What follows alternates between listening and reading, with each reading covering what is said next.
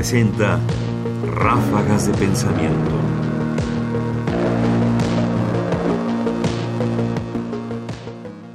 Detergente Ariel.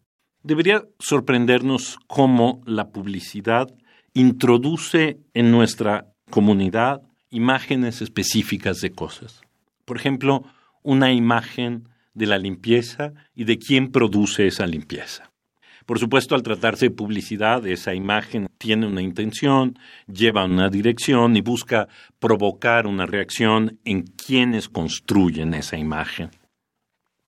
El problema, como se puede ver, es que en un país de altas desigualdades, donde solo algunos, muy pocos, pueden tener una lavadora automática, lo que se construye en este anuncio es la idea de que lo que limpia y lo que produce la limpieza es el jabón. Y que esa limpieza no tiene que ver con el proceso mecánico, por eso es ideológica, sino que tiene que ver precisamente con la imagen que tenemos nosotros de qué limpia y cómo limpia. Porque justamente la idea es que uno no necesita de la máquina, sino es suficiente un producto para producir la limpieza. Y esto resuelve, por supuesto, la envidia de clases, si se quiere, las diferencias sociales, porque al final de cuentas no es la máquina, es el jabón. Y, para ser más exacto, es la ideología del jabón lo que lava.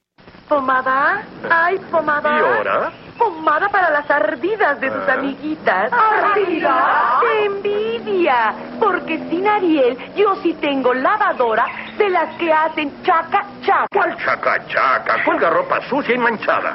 Ardo de coraje. Algo le falla. Nada, su lavadora es magnífica. Le falta el chaca chaca de Ariel, que limpia mejor y además desmancha. Adentro, playera mugrosa manchada de espinaca. Agregamos Ariel y ya chaca chaca. Desde el remojo, la fórmula biológica de Ariel saca mugre grasosa y manchas de espinaca, demostrando que limpia mejor y además desmancha. Terminando.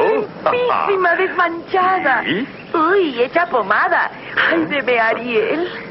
Como muestras de este clasismo están dos frases. La de la pomada para las ardidas, que es una forma de marcar la diferencia social, y la de Acapulco en la azotea, que de nueva cuenta es algo que viene a marcar la diferencia en la- social, pero que además esta última se convierte en una frase de nuestra cultura popular. Durante mucho tiempo hubo quien tenía Acapulco en la azotea.